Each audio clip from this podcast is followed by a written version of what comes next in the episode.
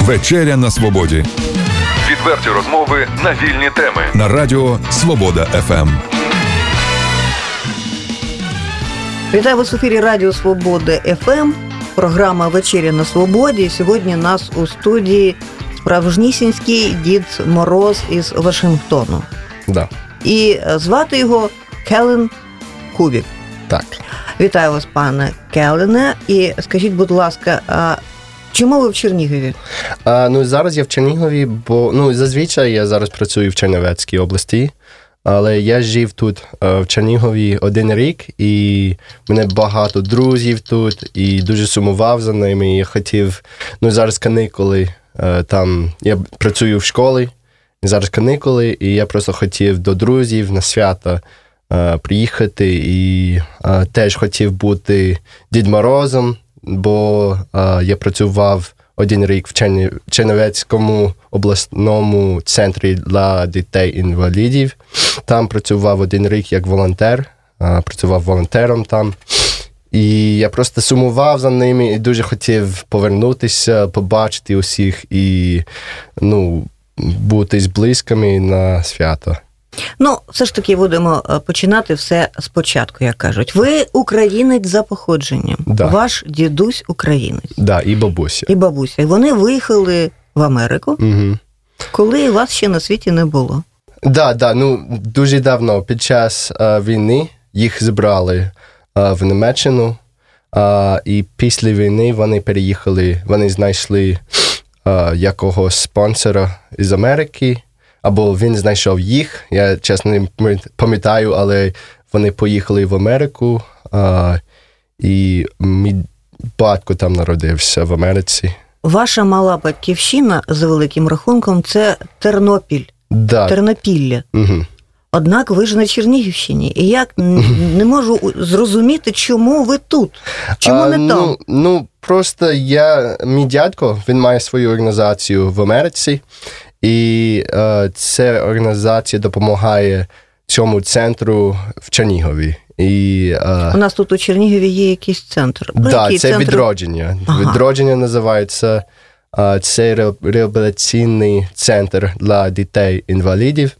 І вони, е, мій дядько, він допомагає цьому центру е, обладнанням і е, теж за ну, грошима. І я просто я закінчив коледж і не знав, що робити далі. І я дуже хотів е, ну, вивчити мову, і теж дуже хотів бути тут в Україні. І я просто говорив з дядьком, і е, ну, я запитав, чи є чи можливо поїхати сюди на 6 місяців е, і працювати волонтером в центрі. І А як ваш дядько знайшов цей центр відродження в Чернігові? о, це він, коли центр відкрився 20, десь 21 рік тому. е, я чесно не пам'ятаю, але мій бат, мій дядько він має дуже багато зв'язків е, в Україні. Е, і він Хтось йому порадив, так? Да, да. І у нього був знайомий із Англії, е, хірург. І теж цей хірург якось знав когось в Чернігові, і ну, через такі зв'язки вони, е, він е, почав допомогти е, цьому центру. Ну, аби ми не, не заплуталися в ваших знайомствах і знайомствах Мгм. вашого дядька, все ж таки будемо розповідати про вас. Дивіться, е, перед нашим записом, перед, наш, е, перед нашою зустрічю з вами, я читала інформацію про вас, і там розповідали, що ви працюєте в корпусі миру. Так. То мене е, правду мені сказали, чи можливо Да, обдурили? Да, да. Ну, я зараз працюю в Чернівецькій області в школі. Працюю за програмою Молодіжний розвиток. А, Тобто є три цілі нашої програми. Перша ціла, перша ціль це підготовка дітей до робочого світу. Друга це волонтерство у суспільстві. І третє це здоровий спосіб життя. І скільки ви вже років у Чернівцях? Я вже там півроку, тобто І скільки ще будете? ще півтора року буду там. Тобто, дивіться, е, ваша робота, офіційна робота від корпусу миру в Чернівцях. Так. А тут у Чернігові це ваше хобі. так? Да, це ну це я не можу це не хобі, це просто захоплення. Це да, це, це любов. Да, це любов і захоплення. Точно. Ага, а тепер розкажіть, будь ласка, що ж вас так зачепило тут у Чернігові? Ну, ви знаєте, коли я приїхав. А... Цього... Можливо, кохання у вас тут Ні, не немає кохання. А, Але просто ну, коли я приїхав в Чернігів, ну я жив тут один рік. І я приїхав, я їхав з Києва, і я я бачу Єкатеринську церкву. І просто в мене було таке відчуття: о, я вдома.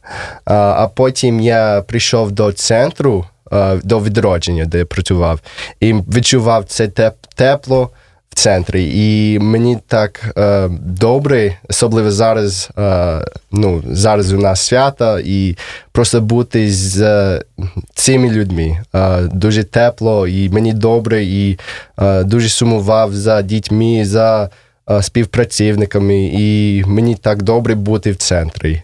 Одна моя колега, коли розповідала про вас, сказала так: дивлюсь, іде на зустріч мені молодий хлопець тримає за руку дитину маленьку. Ну, думаю, бач, який гарний тато. Глянь, а вже в нього в руках дві дитини. А потім згодом я зрозуміла, що це а, волонтер, угу. людина, яка допомагає е, дітям, хворим дітям. Да. А от запитання до вас, Хелене, навіщо вам це потрібно? Жили б собі своїм життям? А, Ви знаєте, я думаю, що це мені потрібно Просто ми маємо допомагати один одному. Де написано, що ми щось маємо? Ну да, я думаю, що просто ми ну, ми не можемо жити самі без допомоги. Да Боже ж мій, я бачу, знаю багато людей, які так не думають. Ну, я не знаю. Для мене це дуже важливо. І, а, Чому? Чому? Тож я добиваюся, бо, чому? Бо, бо я дуже часто потребую допомоги. І коли я потребую е, такої допомоги, і ніхто не допомагає мені погано. Ну я сам не можу жити, я сам не можу е, справлятися. От для а... тих людей, які нас не бачать, а лише чують. От сидить угу. переді мною звичайний, здається, здавалось би, молодий угу. чоловік, молода особа. Однак так у нього блищать очі з таким запалом, стільки там енергії і добра. Що я думаю, інакше й бути не може. Він каже: ми повинні допомагати іншим. Так. Ну, це, ну, просто. Це, ну, ви знаєте, просто.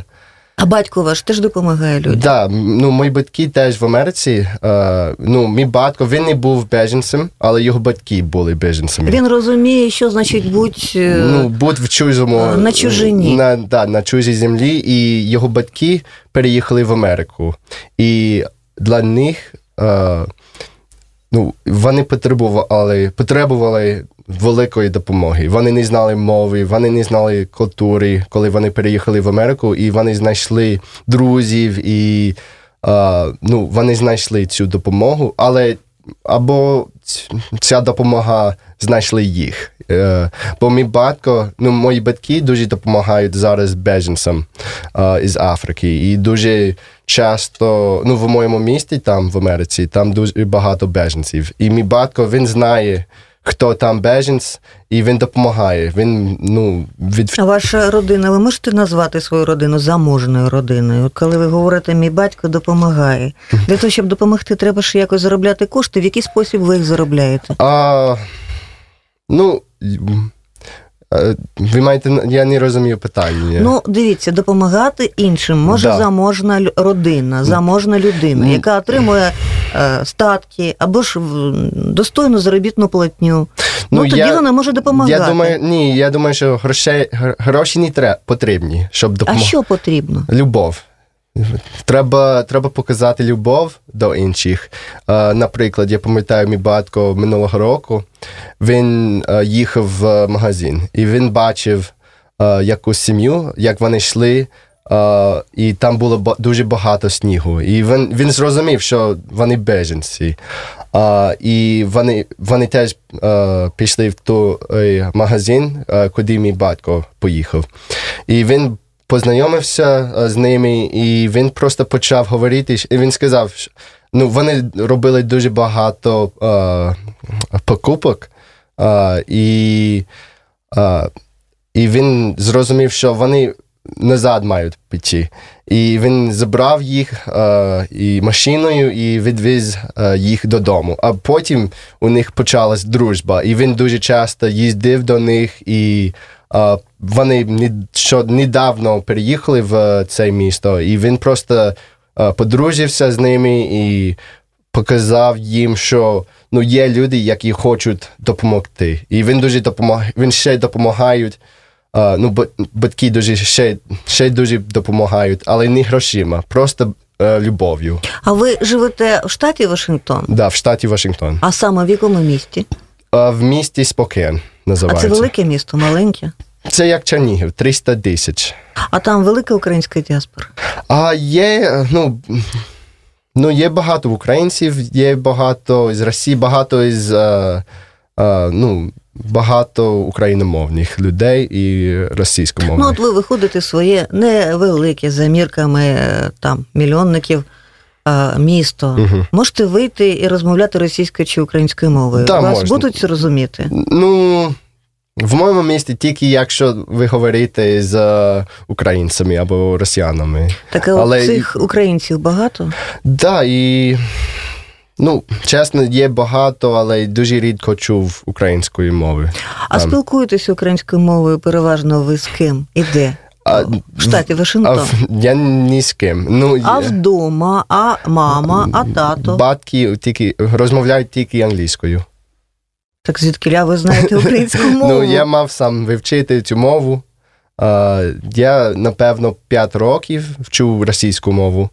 А Потім просто я жив тут в Чернігові і вивчив російську мову і дуже хорошо, дуже добре говорив російською, а потім поїхав додому і почав вчити українську мову. Це, мабуть, кров.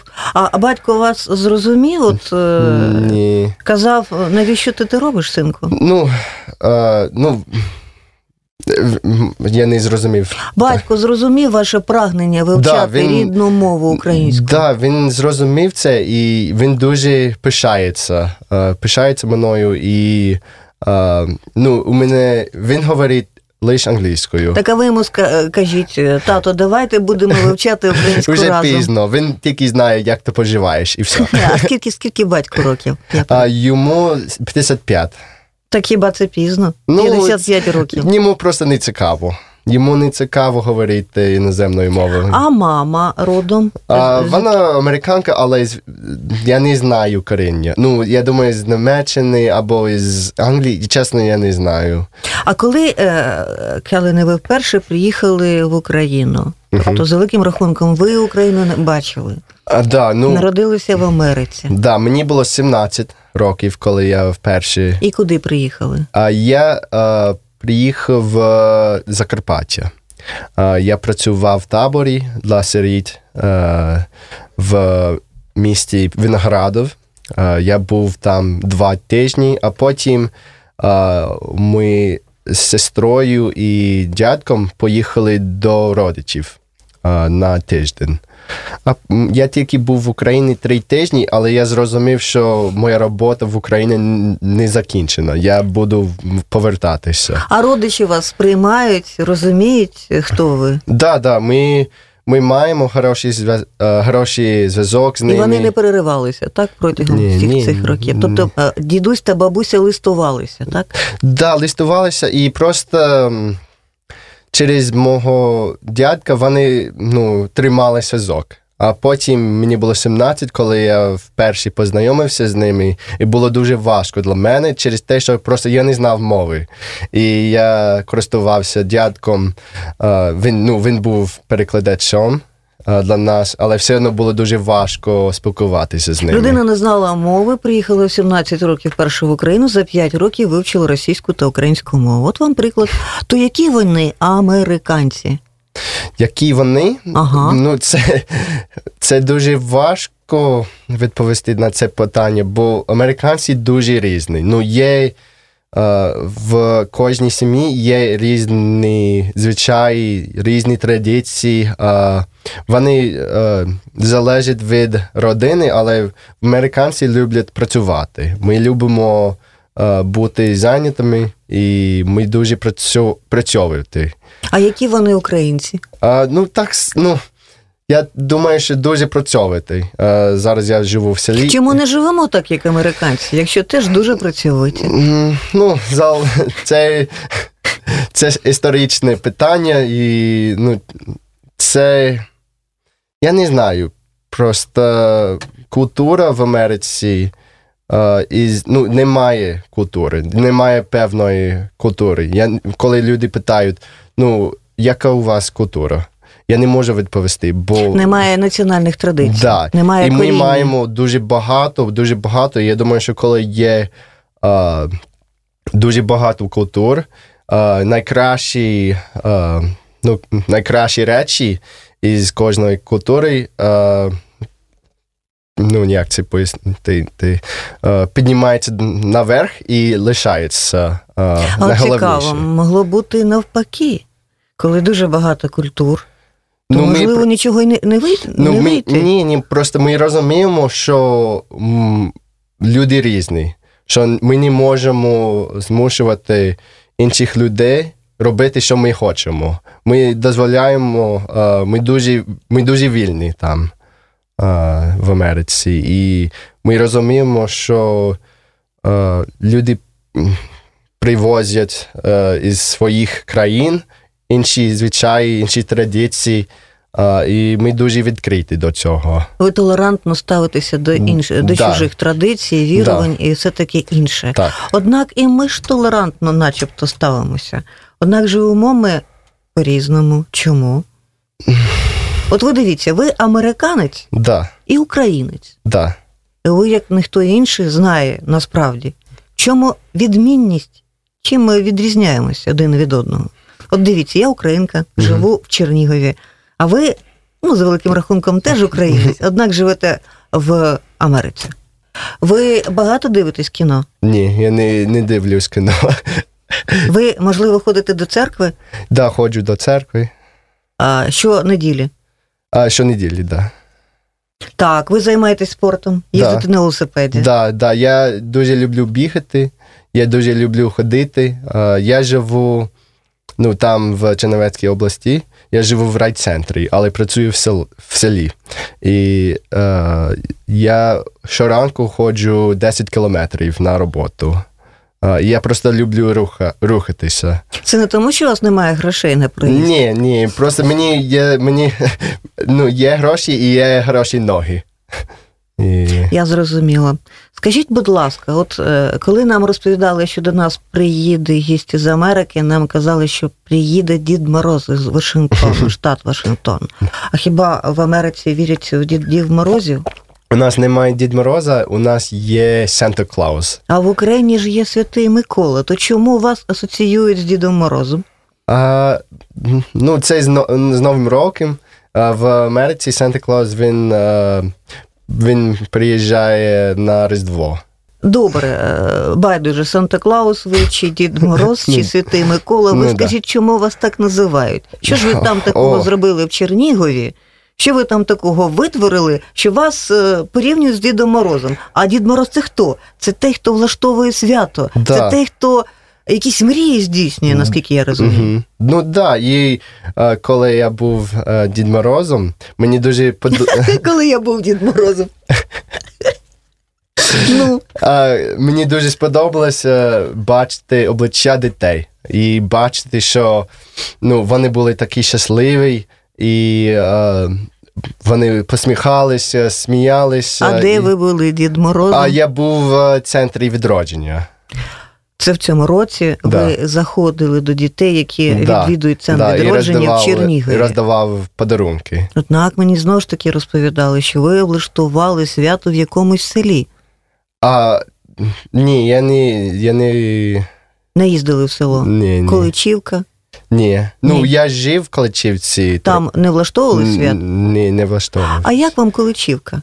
Ну, Мені подобається. Я, Ми е, волонтери жили там три місяці, коли е, ми приїхали у березні. Е, у нас був тренінг, е, і ми жили сім'ями там і ходили щоранку на урок української. І ми теж у нас був методист, і вона допомагала нам ну, краще розуміти українців, і як працювати з вами, і як вести гуртки в школі, як вести уроки в школі. Скажіть, будь ласка, а от е, що необхідно знати, щоб е, творити добро? Щоб творити Щ, добро? Що, От що там треба, щоб було в голові, щоб творити добро? А, Щоб творити добро. От таких, як ви. Ну, Я ж не кожного дня спілкуюся з Калином, який приїжджає з Америки, чи там, я не знаю, чи з Ірландії, чи Португалії, який готовий витрачати власні сили угу. і власні кошти да. заради інших людей. Ну, ви знаєте, я просто. Коли я дивлюсь на людину, я думаю, що їм потрібно. А а ну, коли я в школі зараз працюю, або коли я працював в центрі відродження, я просто бачив їх потреби. І я допомагав я хотів, щоб їм було краще, щоб їм було легше, щоб вони зрозуміли, ну, є е, допомога, що вони не самі, що вони ну, вони потребують цієї допомоги, а я ну, я є е, цією допомогою. А от ви знаєте, от ви допомагаєте людям, а були ж моменти, ви самі розповідали, коли коли вам допомагали. Можливо, у вас зараз є нагода і можливість розповісти про ту допомогу вам. І ну, хто і хто це були люди? Ну, українці дуже допомагають мені, е, особливо коли я не знав мови.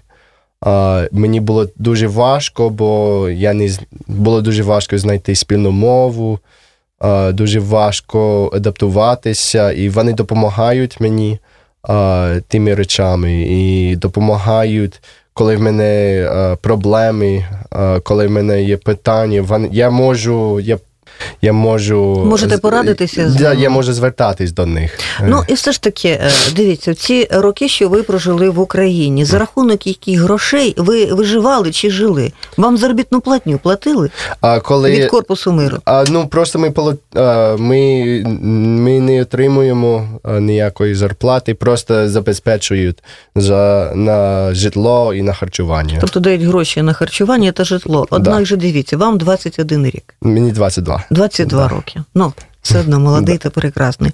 А як плануєте далі проводити свій, е, свій час і своє життя? А Після корпусу миру? Ну так. Ну, я хочу ще вчитися. А, Я хочу. У вас зараз є освіта? Якщо є, то яка? Мене, типа, ну тут немає такої Тобто вищої освіти у вас немає? Е, освіта є, просто не школа. А, Ні, у мене ліцей. А, Ні, ні, ні. Мене я я вчився в коледжі, а, і в Америці можна вчитися два роки і отримувати диплом, я кажу, півбакла. Пів, півбаклавра. Це ну тут такого немає в Україні, але я можу продовжувати і просто вчитися ще два роки і отримати бакалавра. бакалавр. Тобто половину бакалавра ви вже заслужили, да. а тепер ще половину. Да. А згодом, яким ви будете після того бакалаврату? А що На... це буде за професія? Я б хотів, ну я вже знаю три мови. І в мене хороший досвід. Ну, англійська, в... російська, українська ще яка? Нема. Ну, Три. Да, три. три. А, І я маю хороший досвід в ну, інших країнах. Я б хотів вчитися на когось пов'язаного ну, з міжнародними відношеннями. І, Бо я люблю подорожувати, я люблю бути в інших країнах і бачити світ. А що вам каже дядько? А, Що дядько каже? Угу. А, В смислі? Ну, ну, що робити далі? Як влаштовувати власне життя? Ну, я маю вчитися, маю а, працювати старано, маю. А, я знаю, коли я повернусь в Америку. А, я сподіваюся, ну, я думаю, що я а, вступаю в хороший університет і буду ну, хорошо вчитися. Просто ну, це треба робити. Якщо я хочу дійснювати ці мрії, то треба ну, старанно працювати і старанно вчитися. Ви казали, коли приїхали в Чернігів, побачили Катерининську церкву, зрозуміли, що ви вдома. Угу. Так можливо, треба повернутися додому. Ну, ви знаєте, я думаю про це дуже часто. І е, ми з батьками говорили нещодавно, і вони питали. Ну, вони е, спитали, ну, де ви чи, ба... чи не хочете ви зупинитися і залишитися в Чернігові назавжди? Ну, не в Чернігові, в Україні. В Україні. Да. Е, І я сказав їм, що ну, чесно, мені добре тут, і я знаю мову, і ну, мене друзі, і дуже. Ну, це теж важко, бо я теж маю друзів в Америці, і ну. Е, я я думаю про це дуже часто і ще не знаю. Я ще не знаю, де я буду через 5 років, через 10 років. Е, зараз я ну, я думаю про це дуже часто, але зараз я намагаюся зосередитись на роботі в селі, бо це зараз маю там покращити. Ну, дивіться, Кевіне, приїжджаєш, е, будь-яка людина зазвичай приїжджає в інше місто чи село, е, в іншу країну, uh їй все подобається. Вона відпочиває, вона заробила там якусь копійку, вона її витратила, подивилася, походила по музею, або ж заробітчани. Байдуже, знову ж таки, вони працюють впевнено для того, у них є мета для того, щоб зробити гроші, привезти родині. Однак людей е, за великим рахунком немає бажання залишитись жити на чужині. Тобто або відпочинок, екскурсії та музеї, або якийсь шопінг, або ж ну, просто робота. Да. Рідко буває так, що людина, ну таких людей називають людинами, е, людиною світу. Коли е, добре кругом, де б не жив. Угу. А як вам? Тобто ж є батько, є мати, є друзі. Угу є ті міста і місця, які вам завжди подобались. Угу. Є смак морозова, угу. саме такі, які є в вашому штаті. Як без цього жити? Ну, це да, це, я думаю про це. Я зрозумів це, е, коли я поїхав з Чернігова минулого разу.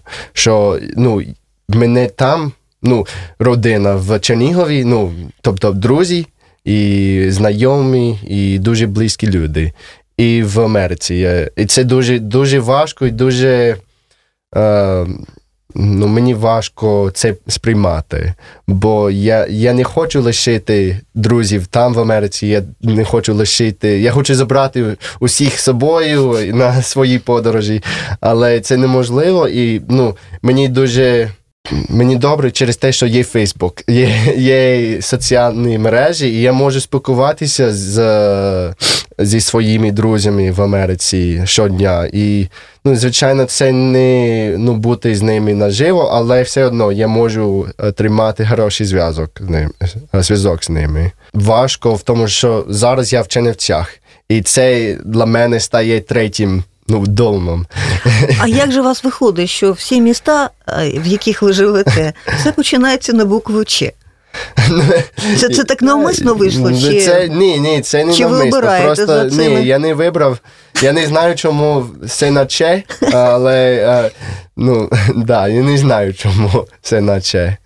Можна мандрувати світами, е, подорожувати, угу. бачити нові країни угу. та міста там ну 20 років, 30, 40, ну потім вже треба ну, одружитися, мати дружину, мати дітей.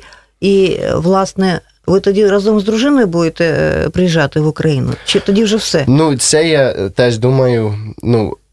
Я а й до речі, дружина мусить бути українкою чи ні? Мені байдуже. Вона має бути хорошою. А гарна дружина це яка? Це для люб... американки. Е, любить мене і ну, навіть любить мене, коли я. Ну, це я не знаю, бо в мене немає дружини. Я по... Ну, ми ж ви ж, мабуть, мрієте про дружину. Так, да, я дуже чесно, я хочу одружитися, я хочу сім'ю. І ну, коли ви питаєте, де я буду жити, це не найголовніше. Найголовніше жити там, ну, ну, з тим, з тими людьми, з якими я хочу жити, з дружиною, з дітьми. А, І це найголовніше. Ну ви ж спілкувалися протягом півтора року в Україні mm-hmm. з багатьма українками. Невже до цього часу не знайшли собі дружини? Не не знайшов. Ну. Це означає, що все ж таки в українців чогось е, для вас не вистачило? Ні, ні. Я думаю, що просто через те, що я погано знаю. Ну, я зараз вже краще знаю мову. А, І просто я зараз не шукаю. А, мені... Дивіться, ви казали, коли я приїхав в Чернігів, я побачив церкви, я закохався. І вам не треба було знати мову. Ви знали, що то ваше. Мабуть, не знайшли ви тут в Чернігові та Чернівцях тієї однієї жінки чи дівчини. От подивилися на неї і сказали б, моя. Ні, ну, ні, не, не знайшов, не було, не було, не було такого. Ну і тепер давайте все ж таки повернемося до дідів Морозів, Санта Клаусів та святих е, Микол. Ви знаєте, цей а, період е, святково-новорічно-різдвяний.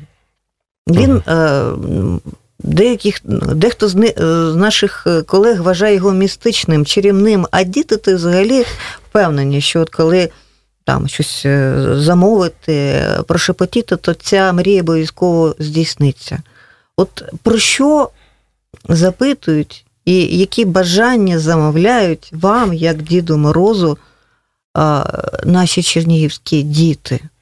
Ну, вони е, вони хочуть е, хороше здоров'я, хочуть і ну, хочуть іграшки. І, ну, чесно, цей. Е, Ну, я не знаю. Ну, дивіться, а звідки ж ви берете ці іграшки? Якщо корпус мира надає вам кошти лише на проживання та перебування, тобто на їжу та на сон, угу. а ви допомагаєте нашим дітям. Угу. Я ніяк не можу зрозуміти, за рахунок яких. Е, е, тобто ви шукаєте самі спонсорів, чи що?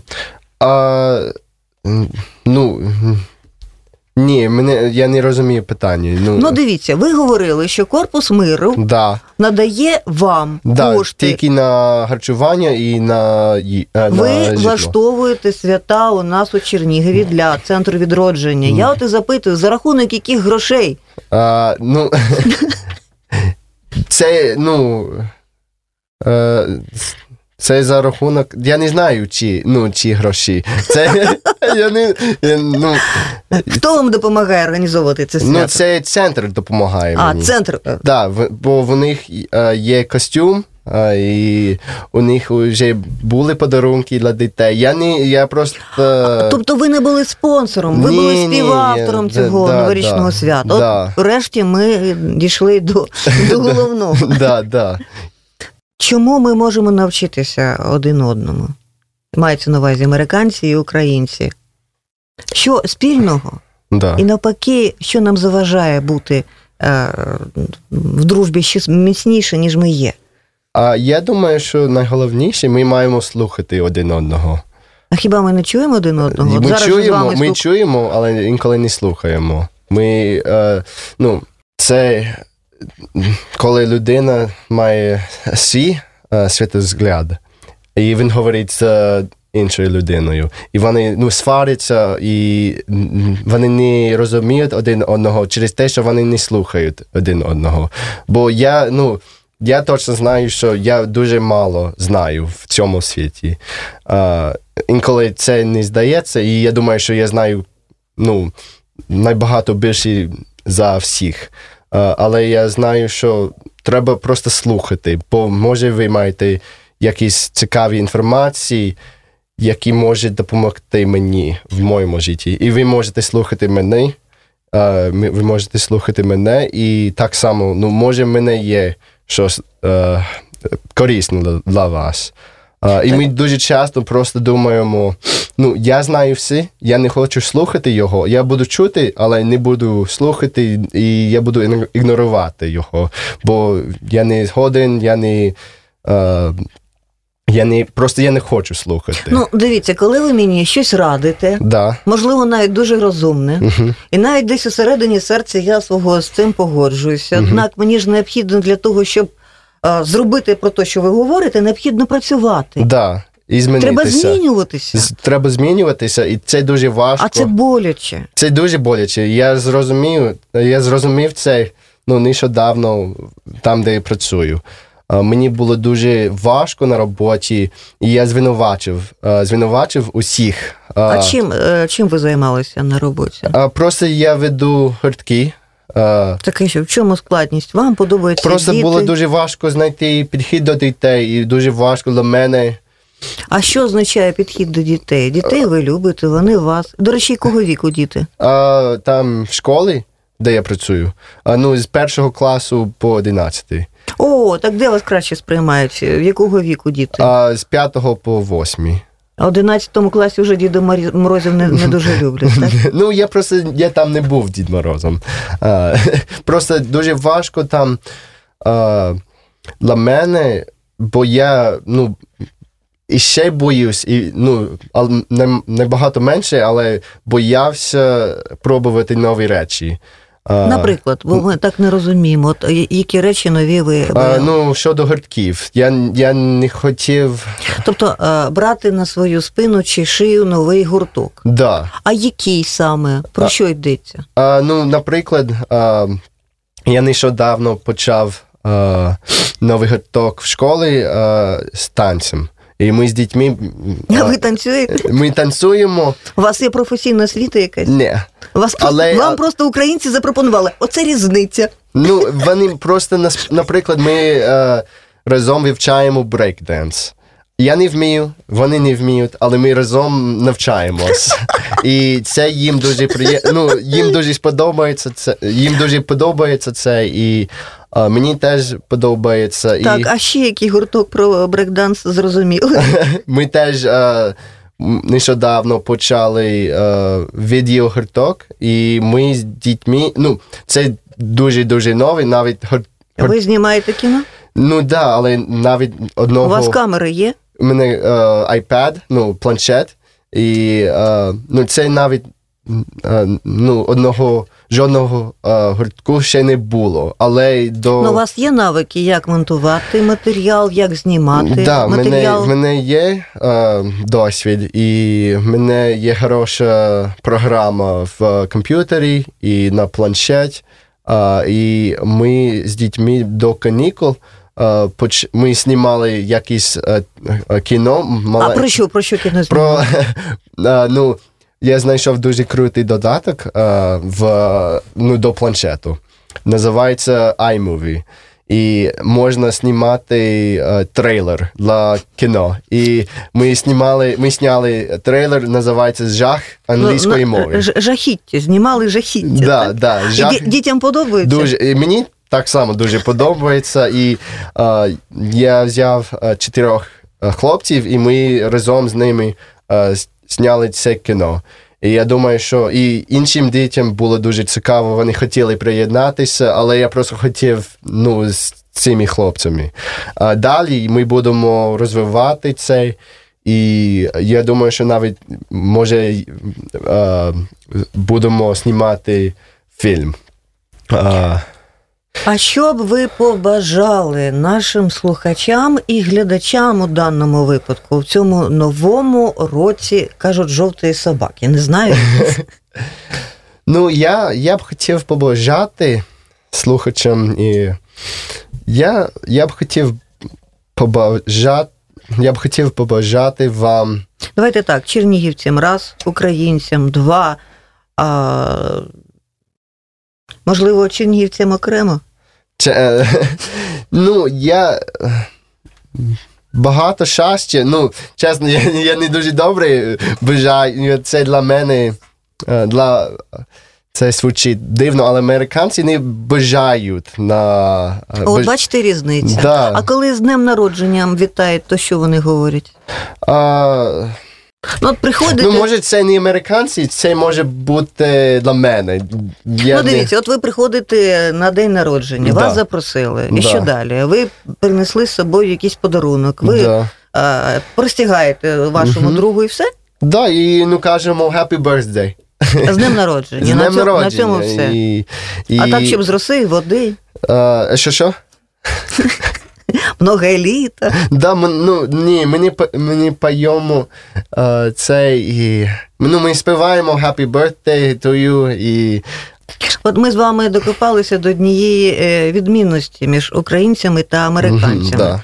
У нас е, зазвичай необхідно обов'язково щось побажати. Мгм. Не, не те, щоб у нас, і у вас також. Да. Тобто я не просто приходжу на день народження, я не просто там е, запаковую там цей подарунок так, щоб він виглядав прекрасно. А мені необхідно, подивившися у вічі своєму другу чи своєму родичу, сказати: дорогий мій, там, шановний, Мгм. хай тебе все в житті буде най, най, ну, найкраще, гаразд, Мгм. щоб здоров'ячко там було, там щось іще, іще, іще, іще з родичами. Мгм. І там можна дійти вже до, до прадіда, до, до, до правнуків, до кого завгодно. Мгм. Найголовніше, щоб то було щиро. Все, Да, що тільки це- людина да. забажає. Да, і це, ну, це для мене важко, бо я тільки чую це, я чую і просто хочу повторювати. Але якщо я просто повторюю, ну, це, це тоді це не щиро. Я не знаю, як це е, робити, щоб звучило від, від мене, а не від просто